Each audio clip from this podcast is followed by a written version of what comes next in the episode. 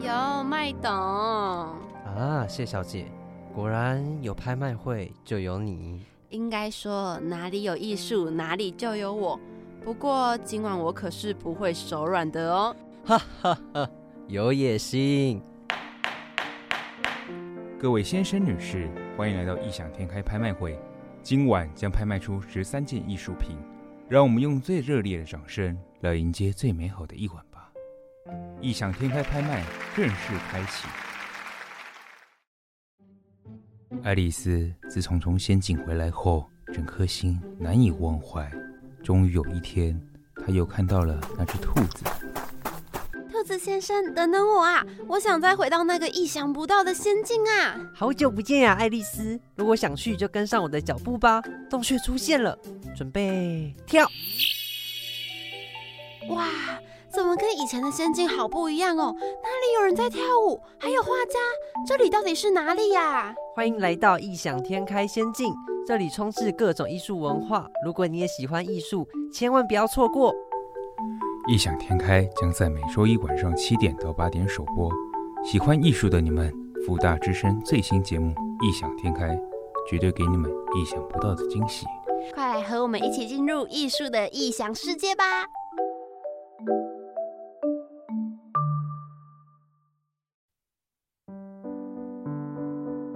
！Hello，大家好，这里是 FM 八八点五福大之声。您现在收听的是《异想天开》，我是主持人小比。Hello，各位听众好，我是主持人 J。那 J，你对于上一集的想法有什么样的感觉呢？你知道我到现在还是意犹未尽。没有错，我现在想到蔡中义老师跟我讲那些人生道理，其实我晚上回去睡觉的时候有认真去思考过，我觉得获益良多。你知道我睡不着吗？为什么你睡不着？就是真的是有蛮多人生道理，然后尤其我们现在是青少年时期，觉得蛮多蛮值得醒思的。然后我去听他讲一些事情，我就会开始想到更多的方面的问题。不过这不是本集的重点。没有错，但我们还是一样十分感谢蔡宗义老师带给我们那么多的好的想法。是的，好，那刚才 J 也说这不是本集的重点，那我们就直接破题，我们就沿用我们小麦董事长的想法，我们就直接破题吧。那我们请 J 帮我们破题一下，今天的主题是同样跟上一集一样，也是创作类型的艺术。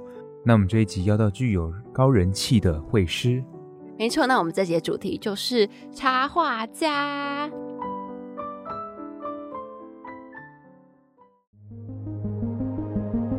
用心感受，用心阐述，用心打造，都是艺术作品的创作过程。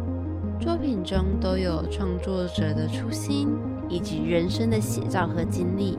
现在就一起出入异世界，一起用心陶醉在其中吧。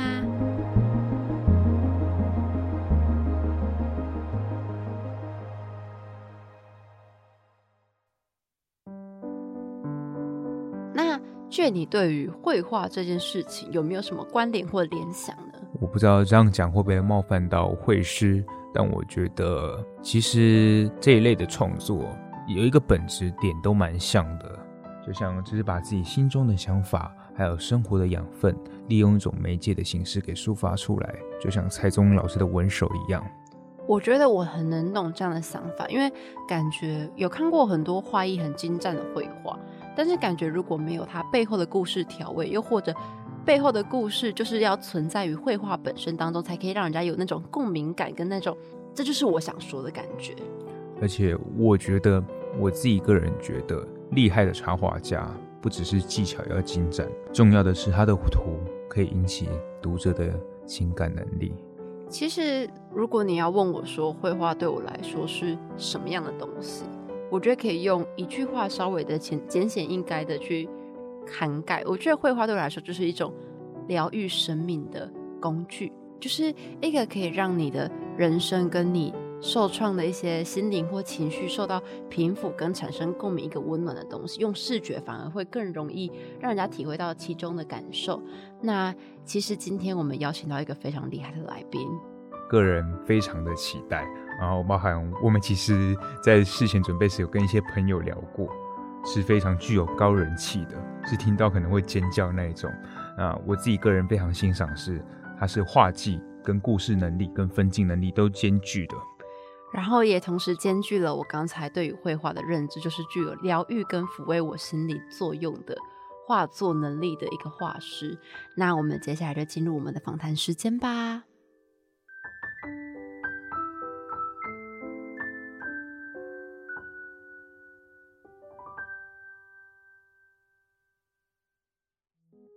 您好，欢迎莅临异想天开影城，请问需要什么？我想要现在最卖座的文艺片，艺术不意外，票一张。没问题，现在就带您进入影厅，八厅八排五号，预祝观影愉快。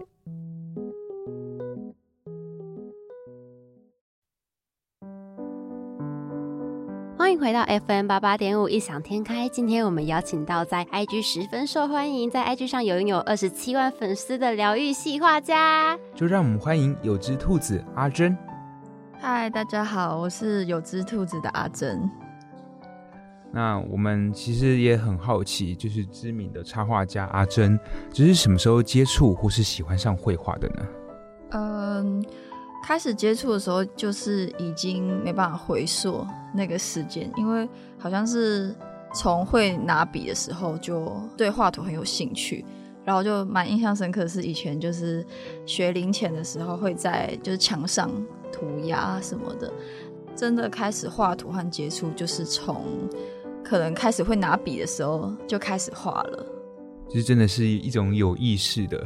对，就是他，就是从一开始就自己的生活的一部分。那有没有问过爸妈有没有让你抓周之类的？抓周吗？我就 还蛮好奇，完全没有聊过这类的事。那阿珍还记得自己小时候有画过什么印象深刻的画作吗？小时候很喜欢画那种就是自创的漫画，就会画漫画了吗？可是就是那种很丑，然后就是小朋友画的。然后天马行空，用那种日历纸就钉起来，对，就是自己就是创造很多冒险故事这样。那我觉得真的蛮厉害的，因为在小时候大家可能真的是画一幅那一种，可是我觉得开始画那种风格，然后有故事性的，我觉得非常有天分。我觉得重点是是有故事性，因为我们很多的 很多的时候都是随便乱涂鸦吧。对对对。那阿珍是就读相关的本科系吗？呃，不是，就是我是读服装设计。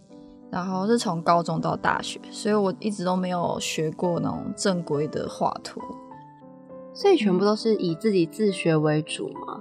对，因为我自己也从来都不是走画那种技术派的，所以说我觉得就是从小到大自己这样画，以现在的风格来说还蛮足够的。就是小时候可能或者是在学龄期间是您是就读。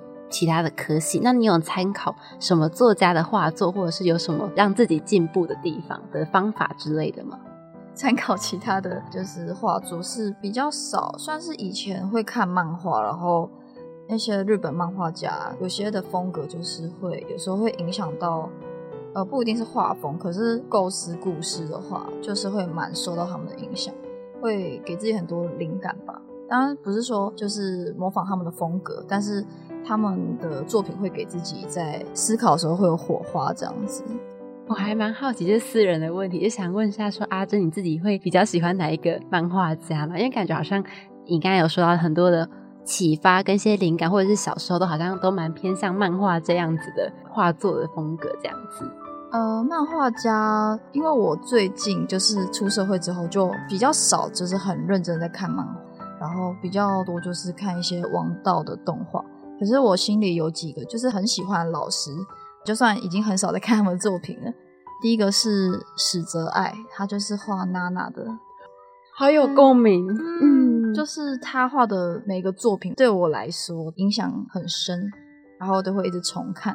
还有一个作者是 D L M P 画库洛魔法师，对，好可爱哟。对，那他也有很多作品都就很厉害。那现在是全职的画家吗？对，因为我大学开始就有在接案，是对，所以就有衔接。那出社会之后，就慢慢的往全职发展。中途是有受到谁的启蒙或是赞赏，让自己更想要走这条路吗？还是就是打从心底，我就是想要走这条路？我觉得我有点算是误打误撞，然后我周遭的同行，其实他们也有点算是这样子。就是可能从很早就开始画一些粉丝专业，然后慢慢有知名度之后，就很自然的衔接到出社会这样子。那我自己是没有想过，我之后会以就是 KOL 身份赚钱这样子。本来以为是会走那种服装设计之类的，然后毕业后就自然而然发展成这样。那蛮好奇，就是因为好像绘画在台湾的人的心里，好像也会有那种疑虑，说绘画真的能赚钱，或是这样子的疑惑。那您的家人有反对吗？还是都还蛮鼓励跟支持？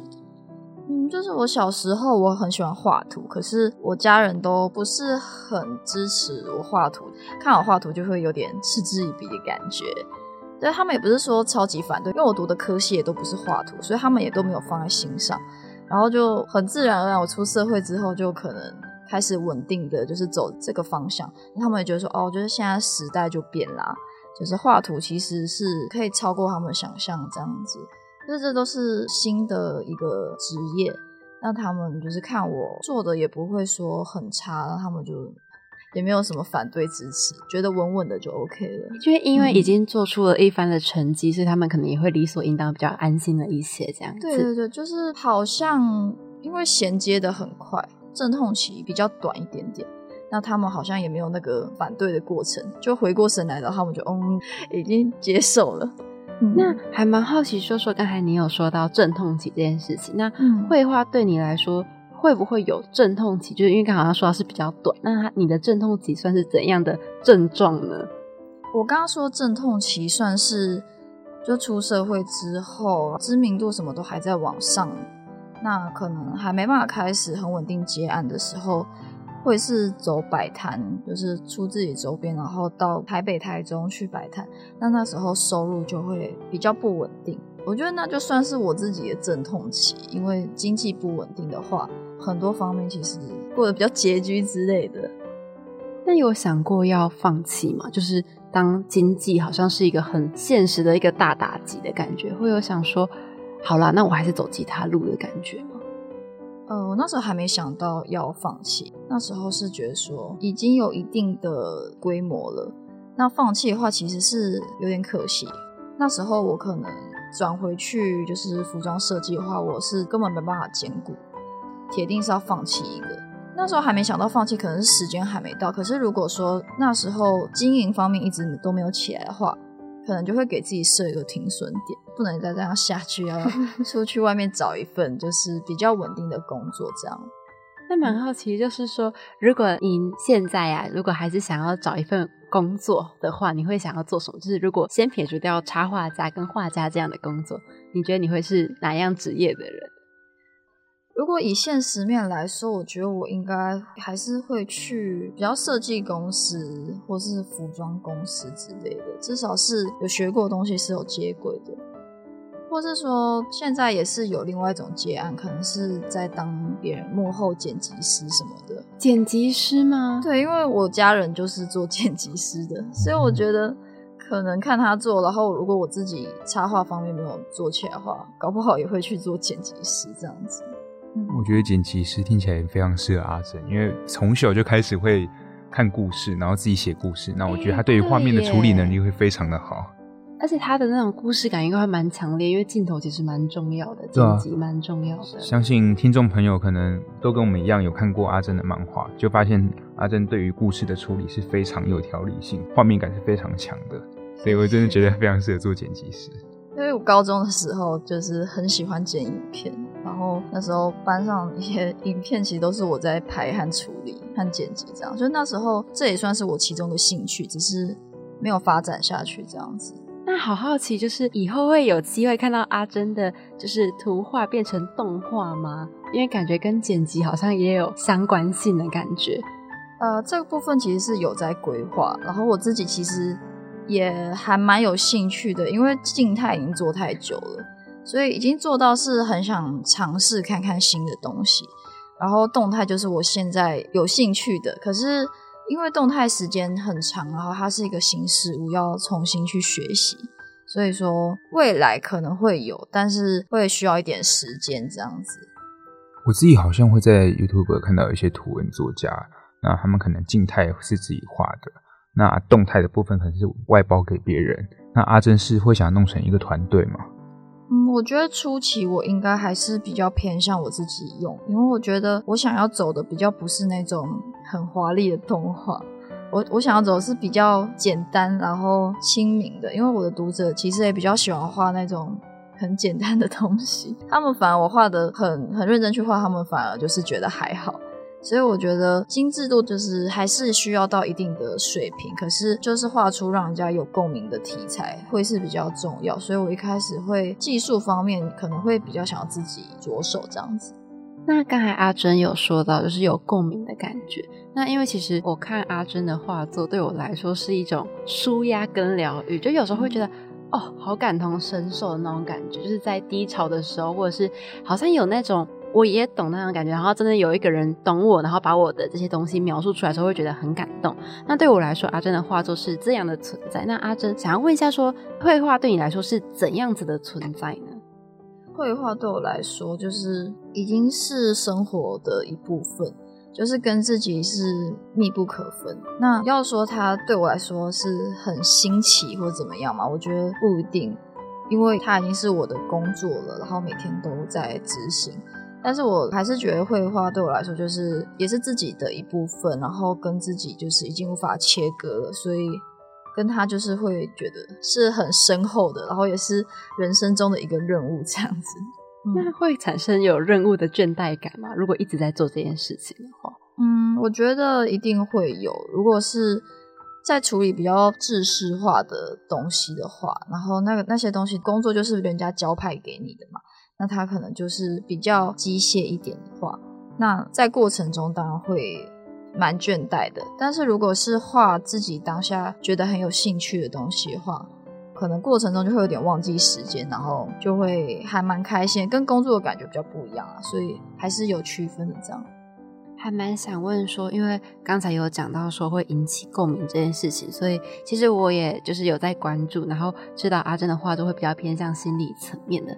那还蛮想请问说，因为您现在已经算是一个 KOL 的角色，那把你这种心理层面的东西公开给大众，时候会不会有一种害羞的感觉？很赤裸，对，就是那种天哪，你们都在偷看我的内心的那种感觉，你会有这样的不舒服或者那种搜凉感吗？其实多多少少还是会，因为是走这种比较心灵层面的，那他可能就是要挖掘比较深处的东西。可是因为我的故事都是有经过就是重新排列和编排，所以我自己是把它已经当成一个身外之物去创作。就是我觉得它的确有原型，可是它代表就是就是完全是我私人的事情，它可能是经过很多转化。然后我在初期的时候，其实我会还蛮介意这件事情。就比如说，我觉得画一个东西，然后可能就会呃怕别人会会不会就是觉得说哦，这是知道什么八卦之类的啊。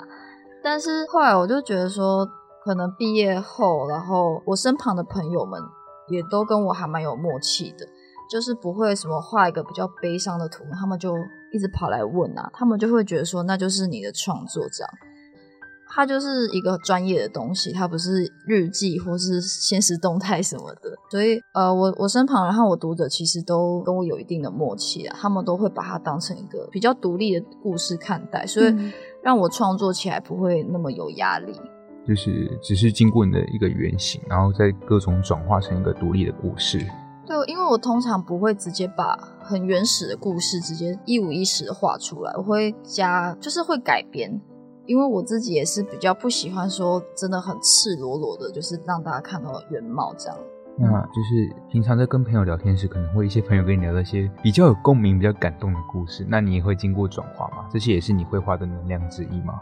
对，就是有时候朋友可能讲了讲一句话，然后我就觉得哦那句话讲的很好，他可能就只有讲一句话，那我可能就会把它重新加工，然后他就会慢慢的加长，变成一段可以放上来的故事。然后有时候就我朋友说：“哎，这到底是谁跟你讲的？”我说：“没有就是你啊！我说：“我讲过这句话吗？”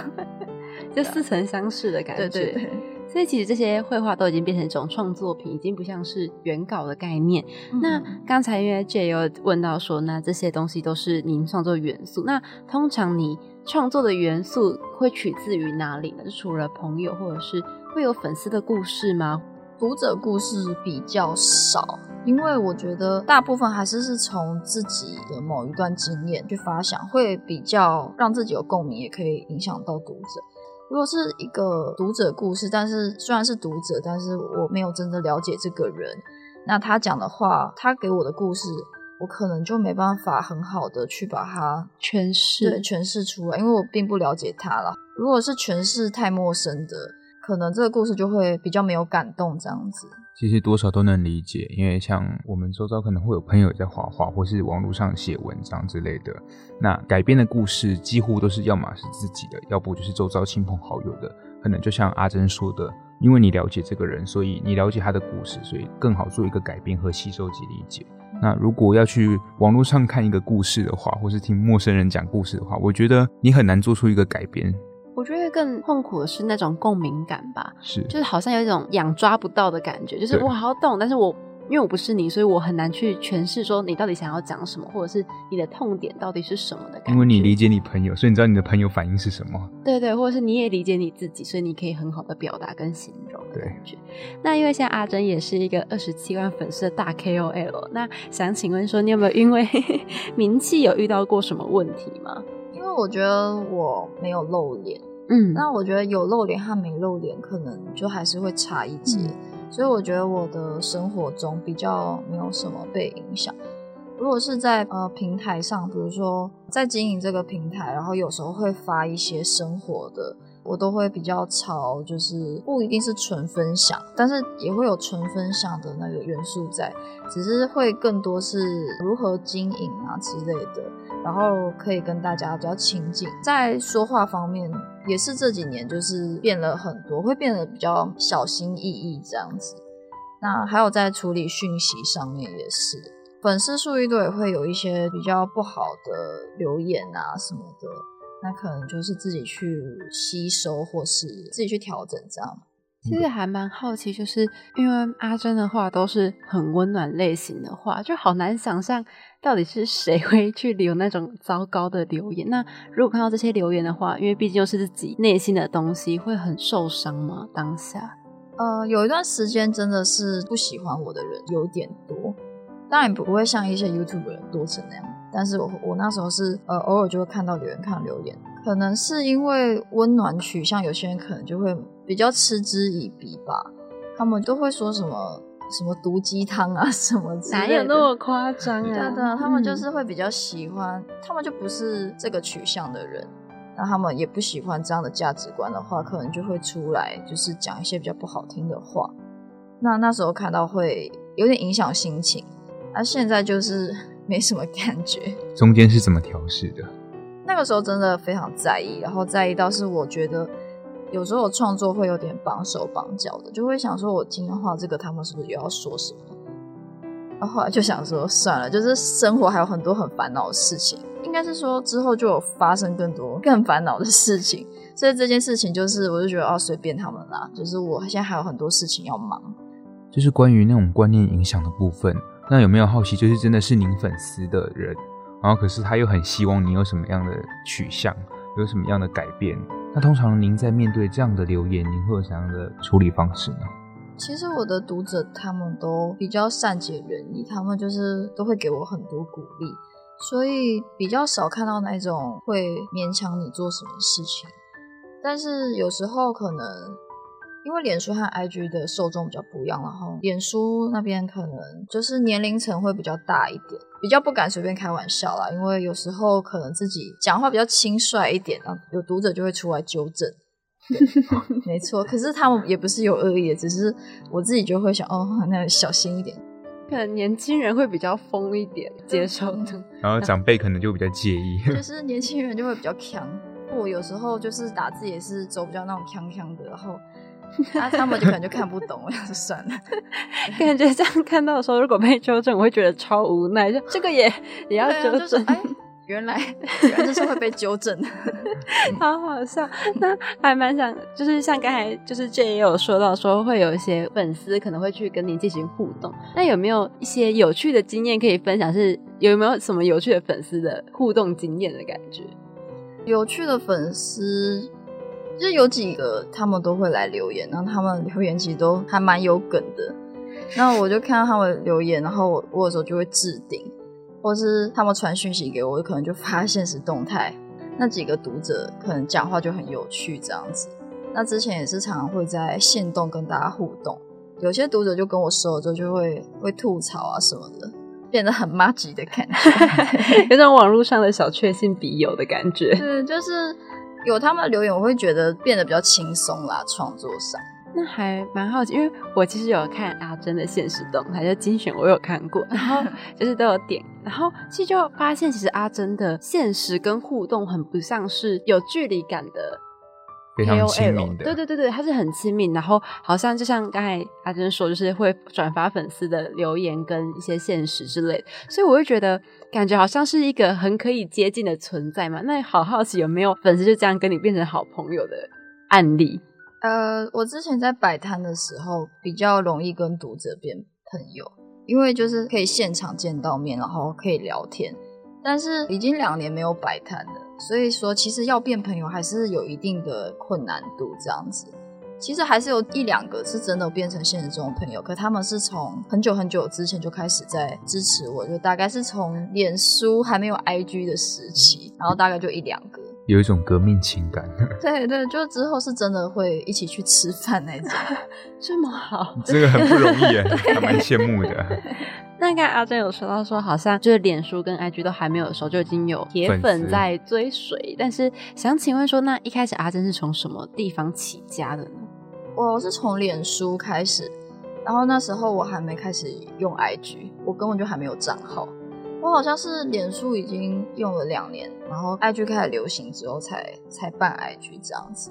那阿珍一开始想要分享自己的绘画的作品的初衷是什么？是想要带给大家温暖吗？还是就只是单纯想分享一下，说我现在在干嘛，或者是我的一些小心情、小小的心情状态这样？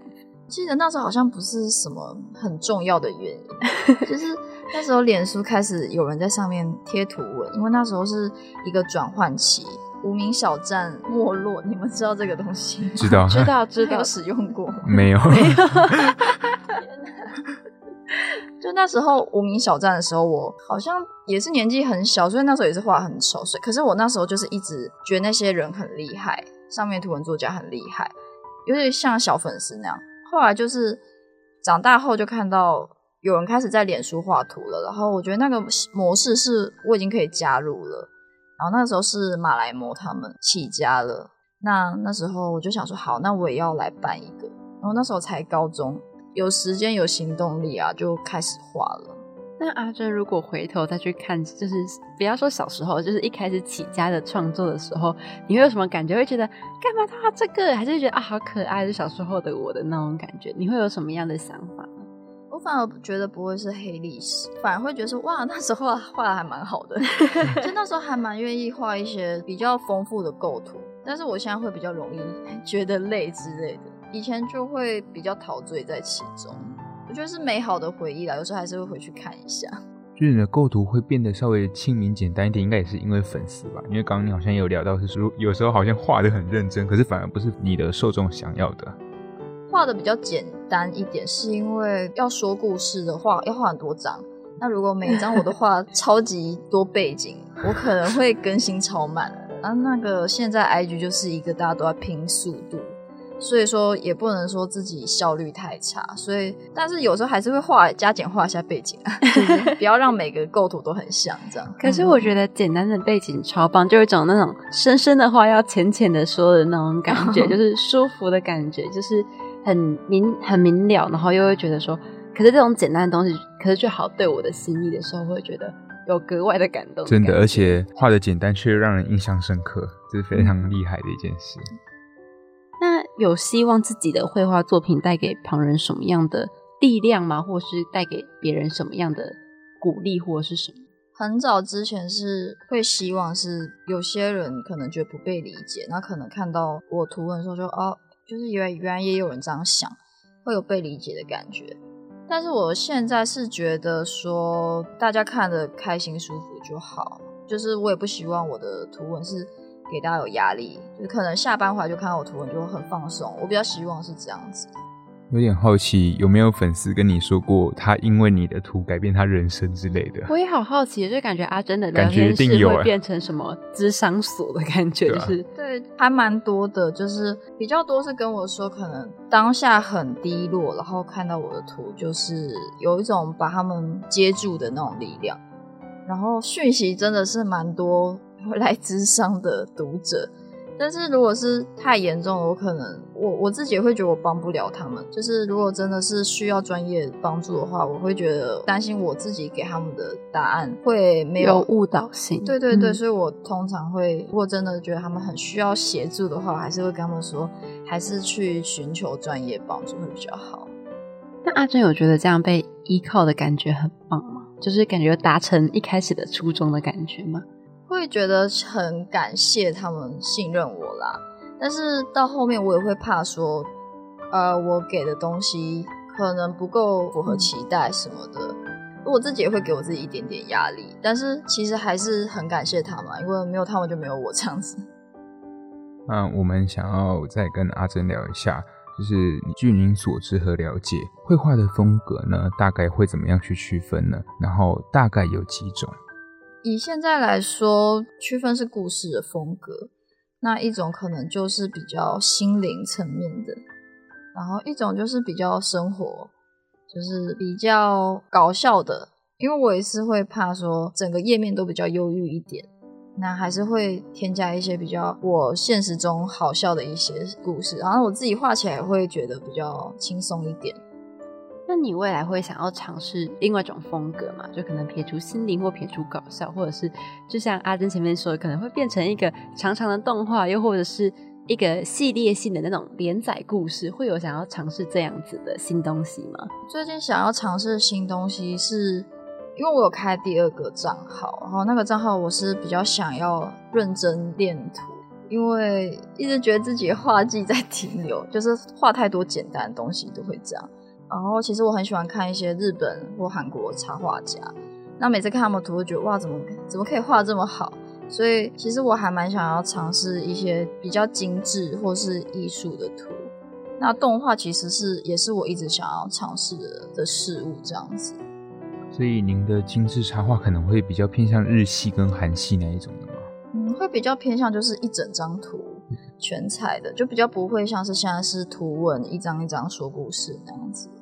那在绘画这条路上，有没有让你感到最心累的时候，或是最心累的时候是什么时候？你会觉得，好累哦，不想玩了那种感觉，有没有那种 moment？我觉得现在还蛮常有这种时刻的，就比如说真的工作到很累，然后或是说更新也画不出来，然后工作也赶不完，或者说都没有接到工作，各种很多很多很矛盾的点，都会很心累，但是又会觉得说，哎，不行，不可以，不可以停下来。所以这就是当职业之后常会遇到的事情。除了粉丝给你的能量，还有什么外力是促使你更往前进的？促使我往前进，其实还蛮直接，可能就是我想要呃达到更好的目标，或是过更好的生活，或是我自己心里是对自己有一个展望。那我只要我就会觉得说，那现在我还离那个目标很远的时候，我就会想要就是努力的往前。偷偷想问一下，说阿珍的目标会有怎样的方向？就想问你的目标是大概像是怎样子？因为嗯，我觉得我现在在很多呃地方，可能虽然好像是有做起来，可是又好像没有到一个我理想的层级，就是有点在一个中上，可是就卡在那边，然后脚步还没站稳，就可可快要摔下去的感觉，超陡的那一，种，很陡。然后也有很多图文作家的前辈是我觉得还蛮崇拜的，那我可能就会想要朝他们看齐。就比如说有贴图发挥的很好的前辈，也有商品很厉害的，那也有就是在 YouTube 圈很强的。那我觉得可能就朝他们就是各方面去发展这样子。好想请问，就是刚才有说，就是工作的时候会觉得超级累，然后很心累。那因为我们刚才前面有聊到说，阿珍只是有帮书籍去绘画插图跟内页。那想问一下说，那目前接到工作大概有哪几哪几类型的工作呢？嗯，比较多其实都是类似那种业配合作。那业配合作它其实就是各式各样，也有政府合作案，然后也有一些商品的或是一些活动的宣传。所以因为就是每次都是不一样的厂商，所以好像无法一一列举，就是很五花八门。但其实都是广告广告合作案比较多。好像有看到一些是原文是韩文的心理书籍，找你做插画。哦，对对对对对，就是因为那时候出版社是觉得说我的调性蛮适合这位老师的，所以那时候也是还蛮开心有这个机会。是那个金惠南老师吗？对对对对，没错。哎，其实蛮好奇一件事，就我自己个人很想问的，就是感觉绘画是你一直以来最追求、最聚焦的一个目标。啊，我发现其实蛮多学生或者蛮多青少年。他一直以来都很追求这一个东西，那这些人可能这一行前辈对他来说都是偶像什么的。可是当这些东西变成工作的时候，偶像不再是偶像，是前辈同行。那可能也有人甚至会遇到说，我想要靠画画放松，可是我的工作又是画画。面对这样的撞墙期，你有什么样的一个经历或是可以调试的方式呢？我觉得撞墙期就是很难去避免。然后，虽然我现在给大家建议，可是那些建议可能就是只能短暂的舒缓，但是现实面还是会很巨大的笼罩在自己身上之类的。因为我也是很很常会有撞墙期啦，然后会搞自己很郁闷。那短暂的舒缓可能就是呃，稍微参考别人的作品啊，看他们是怎么怎么去进行的，然后看看自己能不能有新的灵灵感的火花，或是。放下笔，出去外面走走什么的，呃，这些都是很短暂的。但是我前阵子有一个还蛮长的撞墙期，觉得自己就是创作我怎么样都不满意，啊，我读者也不满意，就是很很明显在退步。然后我那时候就是觉得旅行是蛮有帮助的，因为旅行就是让你放下你现实中的所有东西，然后你出去接触新的，然后在那段时间你就会有一种。你归零的感觉，就是你重新设定，就原厂设定重新再。可是啊，你回去当然还是要收心再去面对，但是就会觉得状态比较好。可是我觉得那个状态是不会马上回来，他是会我一去旅行什么，然后我就之后就强势回归。我之前本来会以为这样子，可是我后来发现，就是我以为可以强势回归，可是没有，然后我就会发现这个东西是很慢很慢很慢。慢慢的回来，是一点一滴回馈在未来。对，就是你在低谷中，然后不可能说两个月后马上就变回你状态最佳的时候，有时候可能半年到一年慢慢的回来也是有可能，就是一早一步一脚印的往上爬，然后爬回那个平衡的感觉。对对对。那其实还蛮想请问阿珍，是绘画是需要什么样的能力呢？像是共感能力吗？还是说技术，或者是这哪些能力你觉得是必要的？如果是纯绘画的话，是多少需要一点天赋，嗯，就是至少你要是热爱绘画。可是如果是说创作的话，创作就会比较多方面，因为我觉得现在当红的一个要素不一定是你真的要画的很精致什么的，但如果你真的非常的技术超强，那它也是一个很很好的加分题。但是我觉得以创作来说，最重要的是就是。新的创作力吧，就是如何呃观察到现在的趋势，观察到抓到说现在什么点会很容易让人家有共鸣。那有些人就这部分做得很好，他们的脑子就是会动得很快，然后很很容易就发现现在趋势，读者喜欢什么东西，然后都在看什么东西。所以我觉得那样的人很厉害。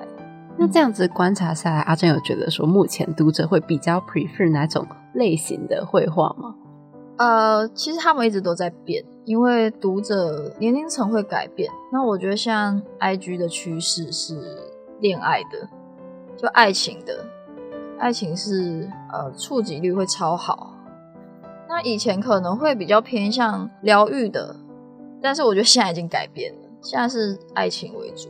就真的要配合趋势做出取舍和改变。那有哪一种类型是最不受欢迎的吗？就是会可能不能说不受欢迎，就可能触及率没有那么好，或者是没有那么多人觉得像爱情一样就这么有共鸣的。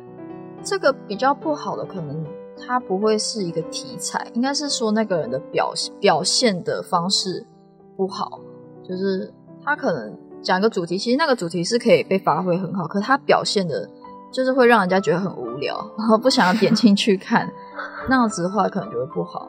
所以还是看这个绘师，这个画家自自己最擅长什么。看他的造化如何。对对对。但是还是会有一个加成的主题。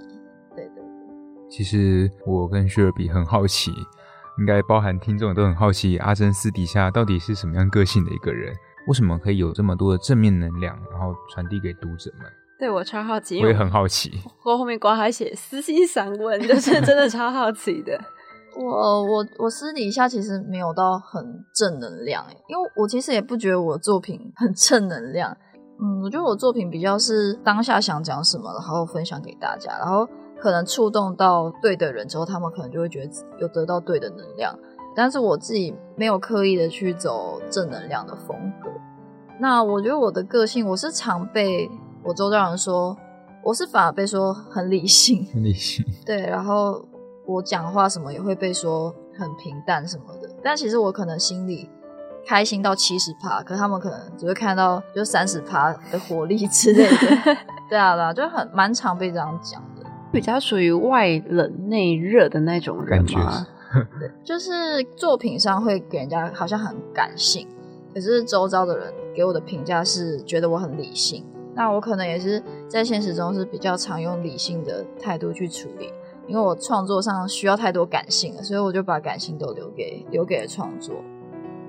那因为之前其实我有看过 Netflix 上面有一部真人实境秀叫《双层公寓》，然后它里面就也有一个女生，她是插画家，日本的叫香织。然后我就看到她好像就那时候她在拍他们的各种过各个过程，然后她就有说香织好像就一直为了她自己。画艺还不够精湛，因为他分非本科生出身这件事情，他就觉得好自卑，所以后来他现在在那个巴黎学作画。那其实还蛮想请问说，在画界就是非本科生这件事情是会很容易感到自卑的吗？还是大家都会很重视这件事情吗？我觉得画技好的一定会就是比较容易被看到，很吃香，也不是说吃香，因为因为他们也是自己努力来的，可是。呃，因为我现在要再重新学的话，势必是要把就是多，就是我的时间没有那么多了，所以我有时候看到一些很年轻，但是他们的画技已经超级强，然后可能是美术系毕业的，我就会，我是会算是有点羡慕，然后会觉得自己好像会追不上他们，但是嗯，相信是如果从我现在开始重新学的话，应该还是还是来得及，就是要有那份学习的心。那未来会想要去精进吗？嗯，会。其实我现在有在看课程什么的，就是我还是会蛮想要把我的画技再练好一点。那其实是我呃我自己觉得说，像是艺术这种东西，不管是绘画、舞蹈，或者是其他像音乐，其实都好需要灵感，就是那种灵感缪斯的那种感觉。那还蛮想要，蛮好奇，就说阿珍平常会做什么事情来搜集自己的灵感，或者是激发自己的灵感吗？会，就是因为我们非常的需要灵感，但是灵感它一定很枯竭，而且有时候我是有什么想法，灵光一现的想法，我就会马上记在我的赖的笔记本。但是，呃，他记下来之后，他要成为一个故事，还是要花很多时间去用。那像有些可能记下来，可是因为他很，他们很难转换成故事，所以都是卡死在那边，可能就一直放着。嗯，然后我觉得。呃，要有灵感，真的不是枯坐在原地，一直让脑袋就是讲话，就是真的要让自己的生活活跃起来，去接触新的事物、新的人，然后制造新的火花，才会有灵感进来。其实我觉得不能一不能是一个人，你要跟人接触，然后要要跟要有生活体验，要有新的东西，才可以有新的创作出来的感觉。我其实蛮好奇一件事的，因为就之前我会跟一些表演者聊到，那表演者说，他们为了让自己的创作，或是为了让自己的表演更精湛，那他们常常会搭捷运时或吃早餐时候偷听别人对话。那好嚣张哦，这种东西。那我觉得还蛮好奇的，就是那你们在身为绘师创创作者，也会有这样的收集灵感的方式吗？我是不会去，我我去听人家讲话，只是纯粹想八卦一下，我不是为什么灵感。对啊，就是我我也是会听路人在干嘛，可是纯粹是自己好奇而已。真的是灵感，就是需要很很多方面的去收集。嗯，但其实我最好奇的事情就是，为什么一开始会以兔子这个角色作为一个主角的感觉？其实就是兔子比较好画，就是它的线条是，我可以很快速。因为如果说我的主角真的是很复杂的，我觉得我应该 每次要动笔的时候就觉得有点痛苦，就有点厌倦，想放弃说啊。还是换一个吧。我们还以为兔子是反映您的什么个性啊，或是身份之类的。最喜欢的动物之类的。其实我最喜欢动物是猫或狗啦，但是兔子算是好像有一段时间，我是觉得就是什么《爱丽丝梦游仙境》兔子 很可爱，很可爱。是国中的时候，嗯，可能也是因为各种契机吧。然后以前也是被说什么长得比较像兔子之类，就是各种然后很随意的原因。你就决定要画了。我访谈到现在，我觉得阿珍是一个很随性，然后又很真诚的人。对，真的是蛮随性的。因为很好画，但是我始料未及，但是我很爱。就他们真的蛮可爱的。嗯。那我们蛮好奇的是，您平时在准备创作之前呢，会做什么样的准备？呃，就是不会有特别的准备。他可我可能会先去我的灵感部里面。就是可能想说不行，我今天一定要更新了，有可能就是再不更新，可能就 要被大家忘记。我就会很认真去搜寻一篇我可以画的画的图，不知道这算不算一个准备？我们有点好奇那个灵感部的部分，是另外的记事本嘛？然后它叫灵感部，灵感部，好，真的好随性啊，快笑死了。那蛮好奇有没有那种。就是刚才也有说很多就是那种难产腹中的，就是灵感宝宝都没有出生。那现现在有没有什么最遗憾的灵感宝宝？就是还没有出生，有没有什么最遗憾的？就是我想，我有一个想要画万圣节，也也是下礼拜的东西。然后我记得这个就是我在写这个主题，我定的主题叫什么什么的万圣节，三年前的万圣节，构思。可到现在都还没弄出来。那有没有其他可以觉得很好笑？有没有其他除了万圣节有没有很好笑但一直没分享出来的东西？其实也是有，但是很好笑我通常都会因为比较好好去诠释，我都会画蛮快。但是我记得那时候就是我问我有个朋友说，他那时候就有一个很好笑的事情，然后说可不可以画出来？他就说好了，他就很兴奋，然后我就一直都没有画，他就期待很久，期待还有在期待当中嘛？他就也都没有提起，我就沉默。好悲伤的故事。那阿珍除了绘画，然后还有让朋友期待落空以外，有什么小兴趣吗？小兴趣，呃，我有段时间很喜欢玩桌游，就是我很我很爱揪，就是我的现实中朋友和我的同行他们就是玩，就是说可我们可不可以去玩桌游什么？然后到他们就觉得说，到底多爱玩桌游？对啊。他呃也蛮喜欢，就是摄影，但不是很专业，就是可能拿底片相机拍一下这样，就随性的拍拍照这样子。没错。那你觉得就是摄影或者是玩桌游这种东西，会对绘画来说有对你有什么效益或者是好的影响？嗯嗯，可能就放松吧，就舒压。对对对，而跟人交集这样子，因为平常都自己一个人。那最后是想问一下，说对于台湾就是绘画界的生态的看法，有没有觉得说好像有哪边地方可以更进步？譬如说可以设立多一点的绘画平台，因为毕竟感觉现在大家都是透过 IG 在进行交流，好像专业的绘画平台好像比较不会那么广为人知，或者是比较被推崇。那或者是有没有值得嘉奖的地方？阿珍觉得呢？我觉得现在台湾的插画圈好像比较不成熟的，应该是。会有一些原创的问题，抄袭的状况比较严重一点。尊重原创的意识，所以有些创作者嗯蛮蛮辛苦。有些创作者嗯，那你有被抄袭过？呃，之前有段时间是有，但是那个其实很难去举证，因为他抄袭的可能是分镜，他抄袭的东西比较不是一个具体的东西啊。你看到的时候，你可能自己心里不是很舒服，但是如果说要真的。呃，我是不太喜欢，就是真的跟人家吵架啦，所以那时候看到就是就想算了啊。我现在其实也觉得还好，就是但是我还是会觉得说比较希望呃这一块可以更成熟一点。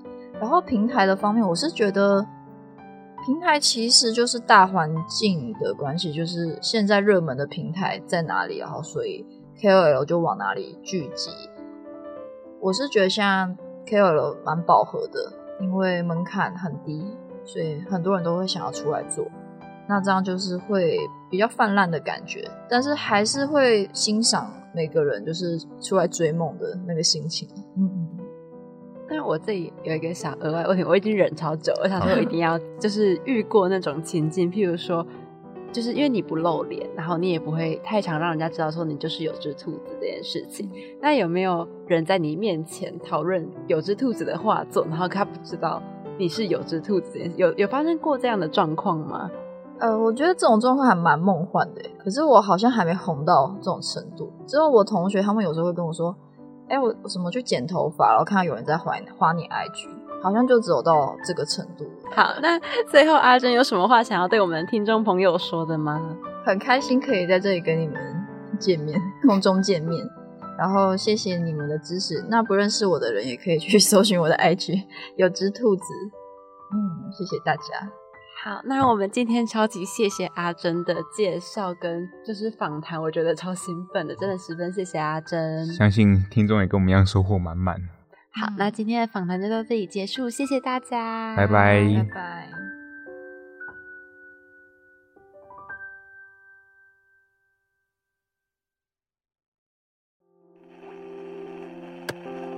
爸爸，我想再听别的广播故事，帮我转到八八五啦。醒醒啊！你怎么会躺在这里？你是从哪里来的？我刚刚在听故事啊，这是哪里啊？这里是泰尔仙境，欢迎来到泰尔仙境。嗯嗯，你们好啊，泰泰尔仙境。这里有怪兽，我们先赶紧离开这里，进入泰尔城镇后再慢慢说吧。OK，走吧。没错，走吧。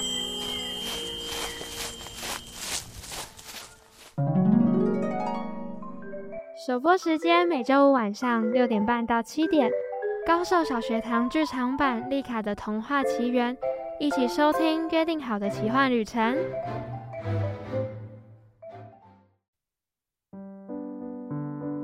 那卷，你觉得听完了阿珍的分享，你有什么想法呢？其实感触蛮深的，啊，就是在追求梦想的路，我们现在都在追求梦想，薛尔比应该跟我也都是一样。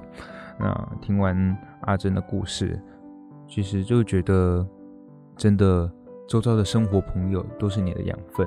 然后，当你有想要觉悟的心，当你想要向前进，你有想要更上一层楼，你真的会愿意为了你喜欢的东西付出所有代价。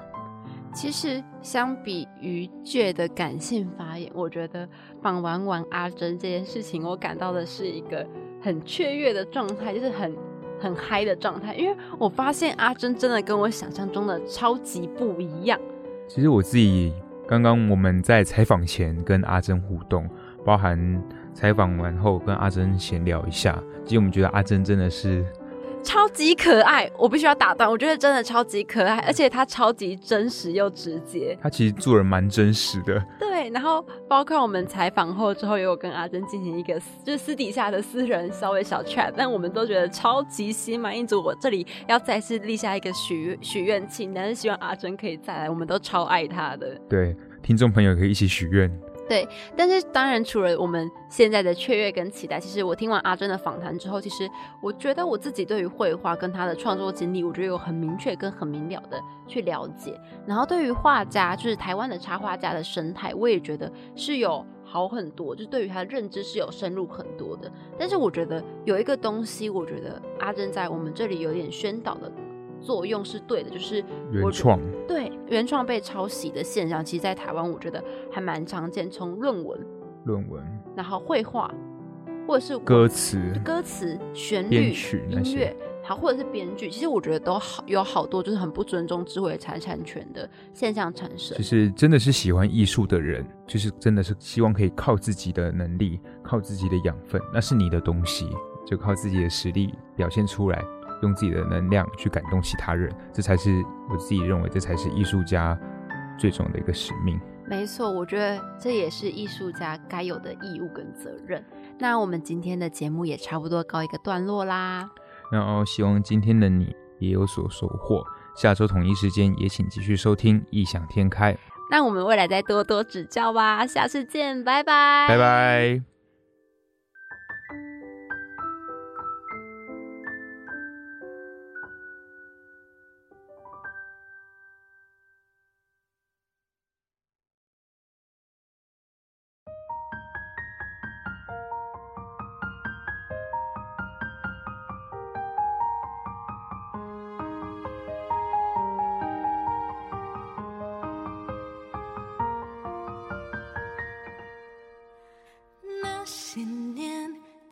して